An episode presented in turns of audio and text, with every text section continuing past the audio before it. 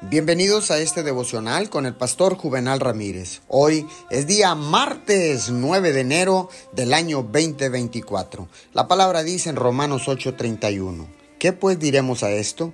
Si Dios es por nosotros, ¿quién contra nosotros? Déjame decirte que cuando decides que algo que quieres hacer está en línea con la voluntad de Dios, nada en el cielo o en la tierra podrá detenerte.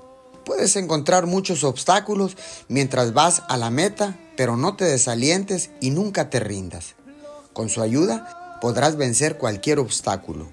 No esperes un camino fácil mientras vas hacia adelante, pero nunca olvides que Él es tu ayuda omnipresente y también omnipotente.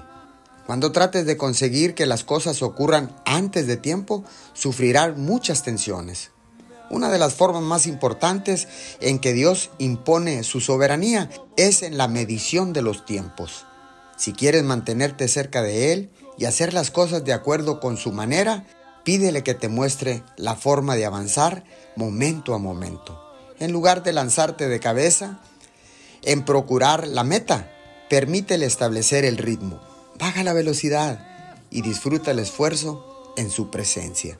Señor, te damos gracias porque con esta palabra, Señor, yo puedo entender que no hay nada que no pueda lograr porque para ti no hay nada imposible. Si tú eres con nosotros, ¿quién contra nosotros? Gracias te damos en el nombre de Jesús. Amén y amén.